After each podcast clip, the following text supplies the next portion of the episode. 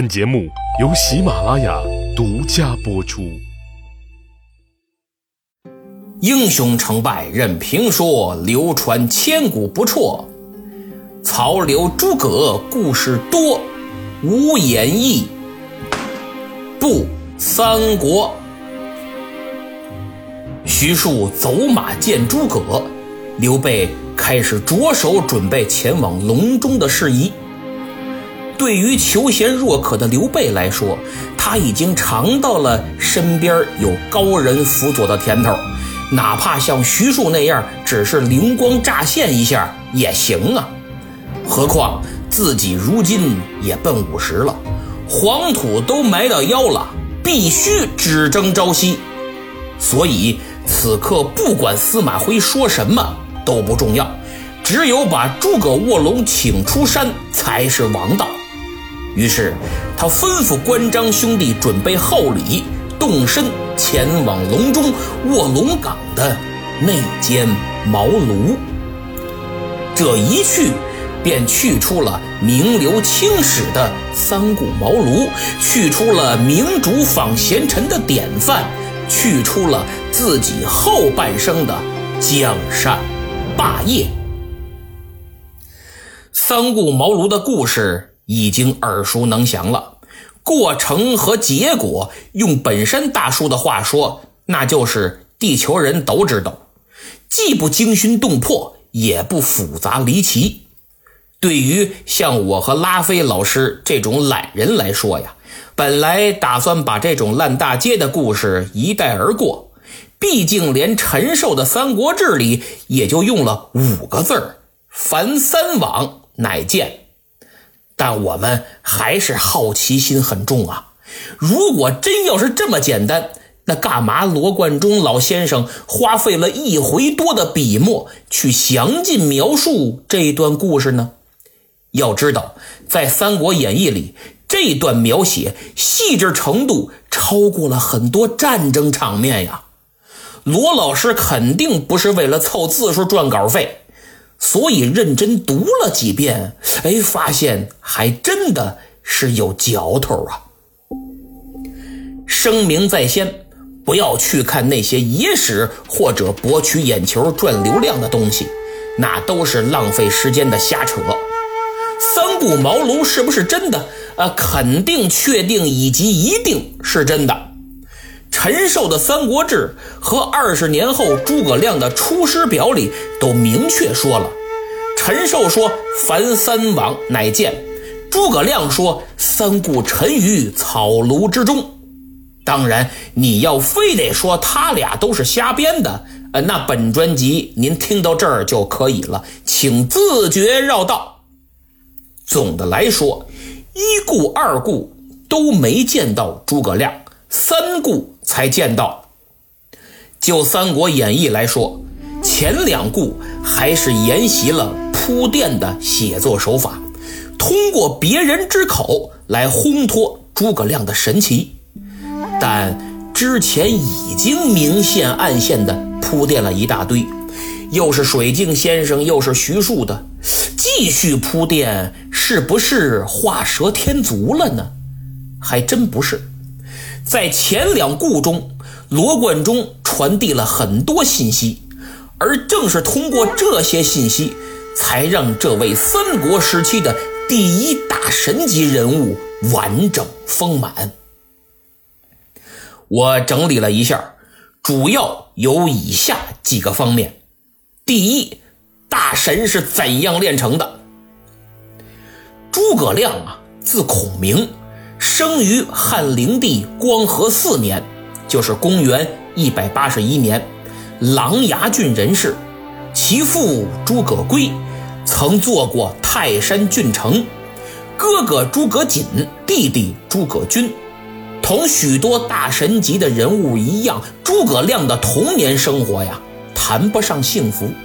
他三岁丧母，八岁丧父，跟随叔父诸葛玄。一起生活。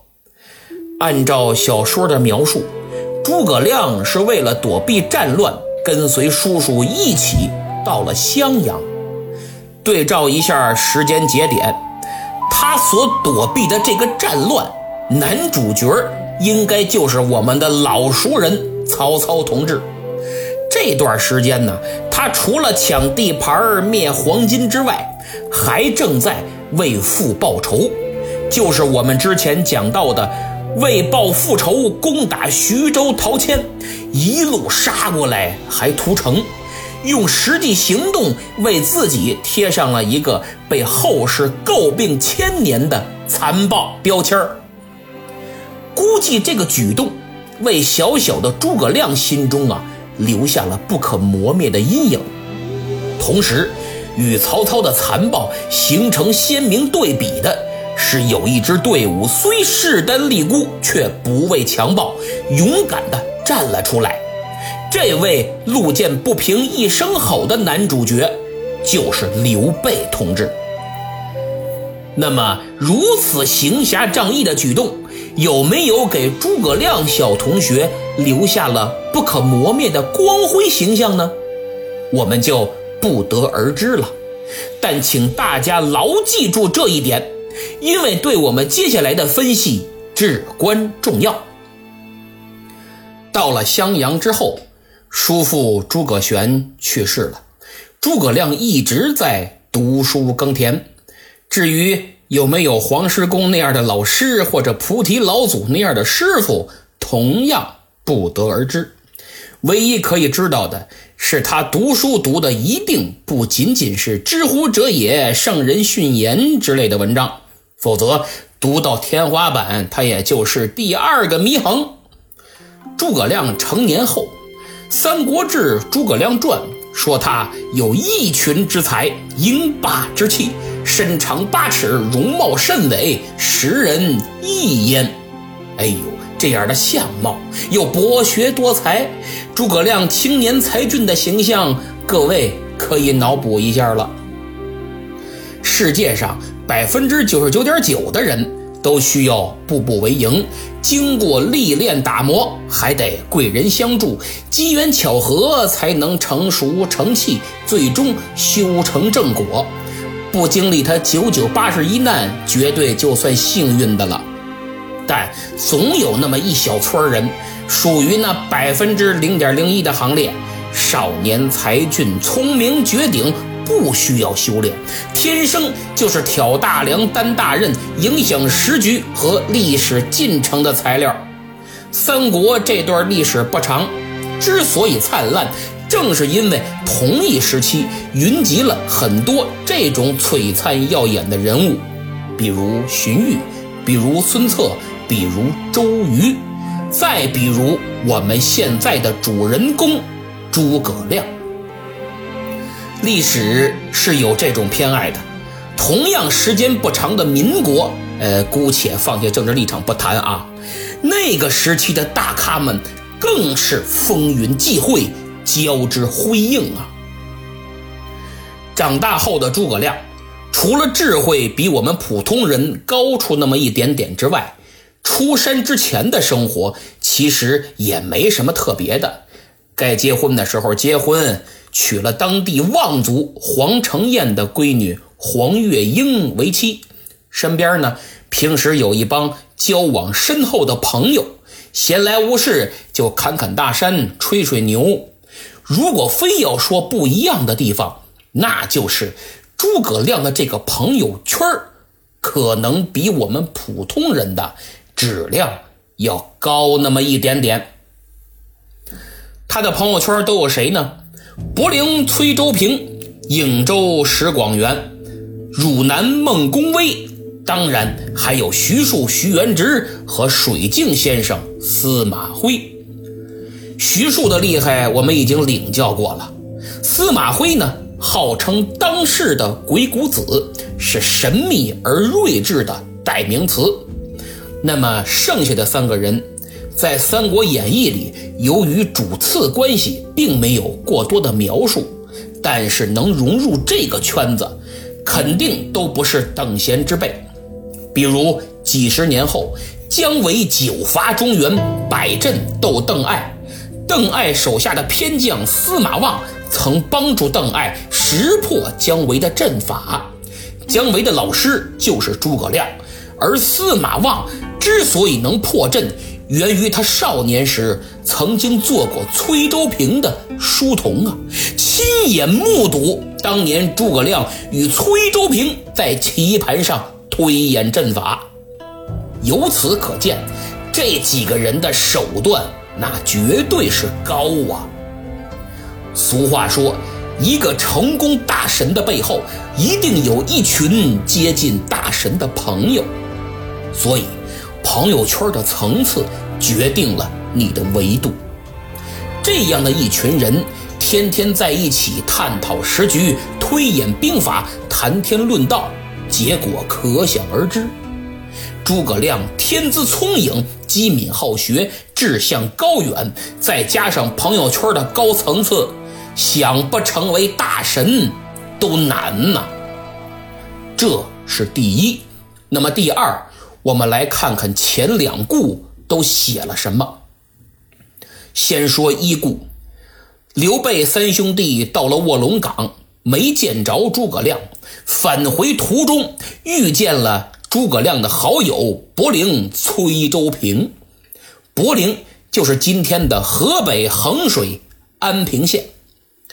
刘备见其相貌不凡，误以为是诸葛亮啊，遂与其进行了一番谈话。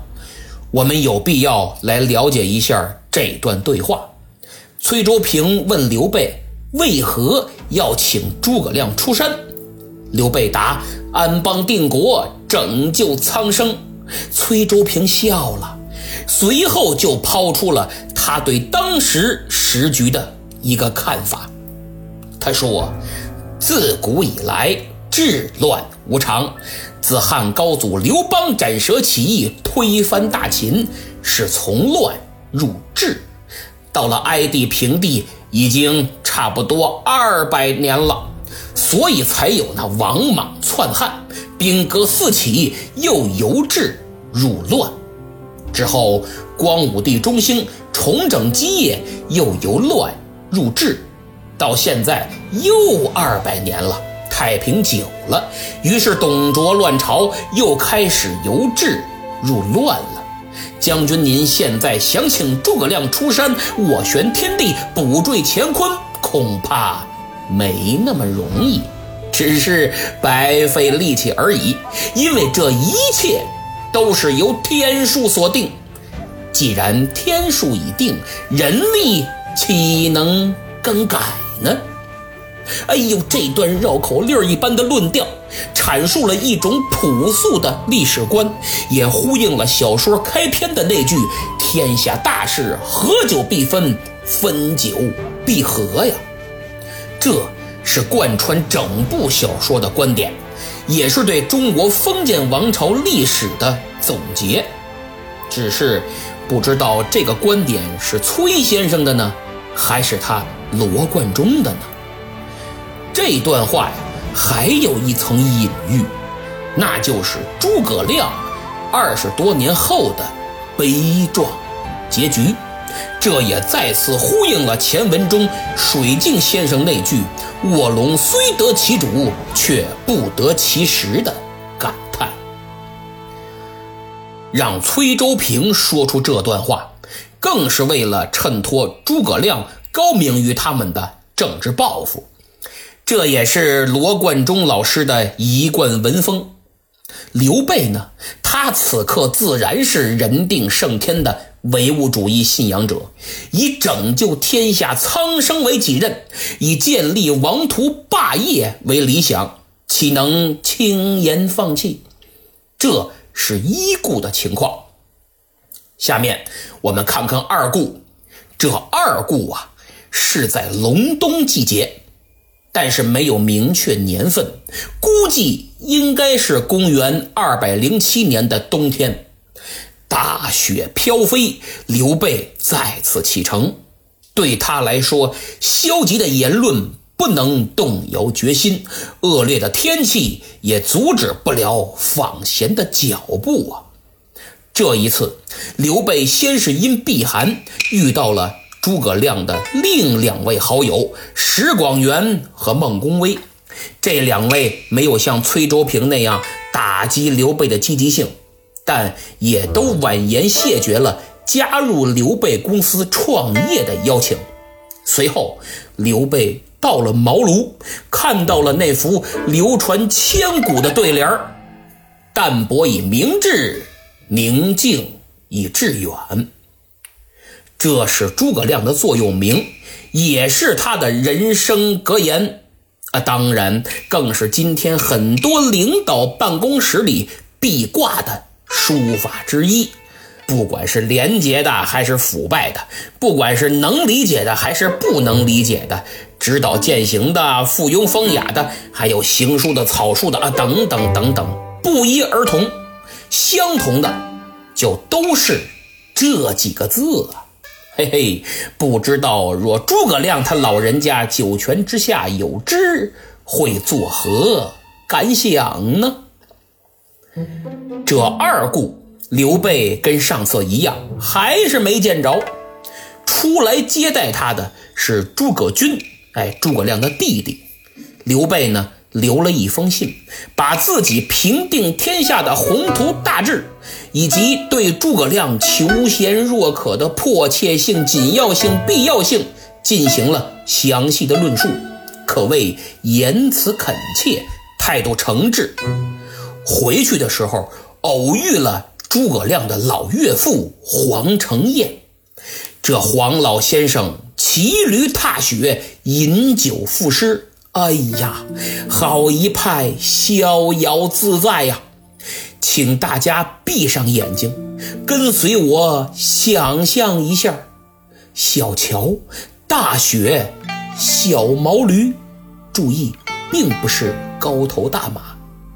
老翁酒葫芦赋诗，这简单的寥寥数语，好似勾勒出一幅绝妙的山水画儿。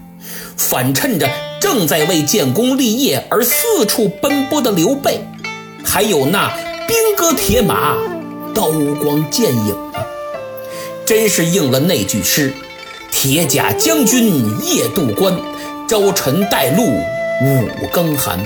山寺日高僧未起，看来名利不如闲。”黄老先生吟诵的诗。是我个人非常喜欢、非常有意境的一首诗，所以摘录下来与诸君共赏。一夜北风寒，万里彤云后。长空雪乱飘，改尽江山旧。仰面观太虚，疑是玉龙斗。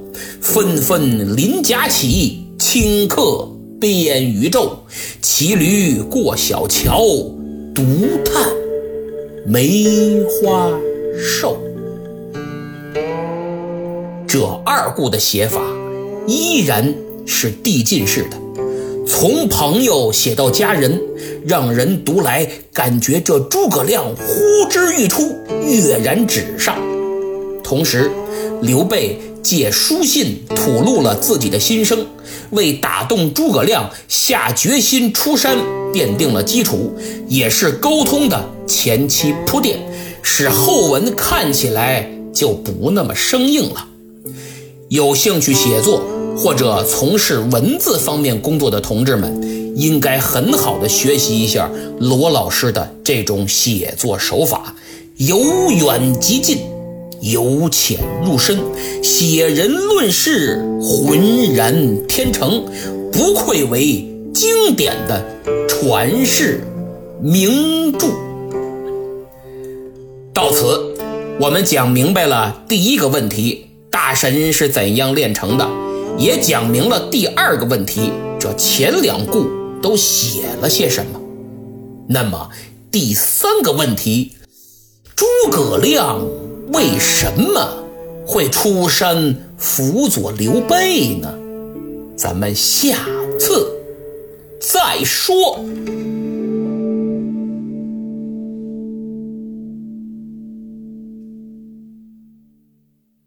节目说完了，上期节目抢到沙发的是 ZKNW 啊，老朋友了。听友名叫我有颜值与实力，留言说今天有事儿没抢上沙发，但我当天一定不能错过新内容。大家看啊，这才是最好的心态。抢沙发图个乐，千万别弄得真不开心啊！因为谁也不能老盯着手机去刷，都有事儿忙。要是您订阅了本专辑，那还好点，一更新立马就提示，赶上您正好有时间，一看提示更新了，点进去不就抢到沙发了吗？要是正忙着没看见，那就算了，别纠结。只要订阅了专辑，总有一天能坐沙发。俗话说，常在河边走，哪有不湿鞋啊？不是不是不是不是，这不合适啊，应该是说常赶集，没有碰不到亲家的。所以重点是他说的，别错过节目就行。他还说上期节目他就听了三遍，希望我快点更新，还让我多保重身体。放心啊，我一定会的。强师傅酸辣面留言说，司马徽一听到刘备说徐庶去许昌见母亲，就断定徐母必死。为什么诸葛亮没提醒徐庶呢？是诸葛亮没看出这是个圈套吗？我觉得啊，其实咱不用纠结诸葛亮看没看出来曹操挟持徐母是个诡计，因为一个是诸葛亮不一定对徐母有多少了解，而司马徽那么大岁数，阅人无数，跟徐庶呢交往也更多，从其口中对徐母肯定比诸葛亮更为了解。另一个是徐庶这次见诸葛亮，主要不是说自己，目的是推荐他出山，让他做好准备。诸葛亮的重点自然也没放在徐母的问题上。再说了，这是人家的家事啊，外人不方便多言，能理解吧？啊，那么这一期呢，我和拉菲老师以文学评论的方式和哲学的视角，全新演绎了三顾茅庐，一共三期，这是第一期啊，听后。大家会不会感觉很不一样呢？因为如果用讲故事的方法呀，说实在的，有点太普通了，不能体现咱们的与众不同。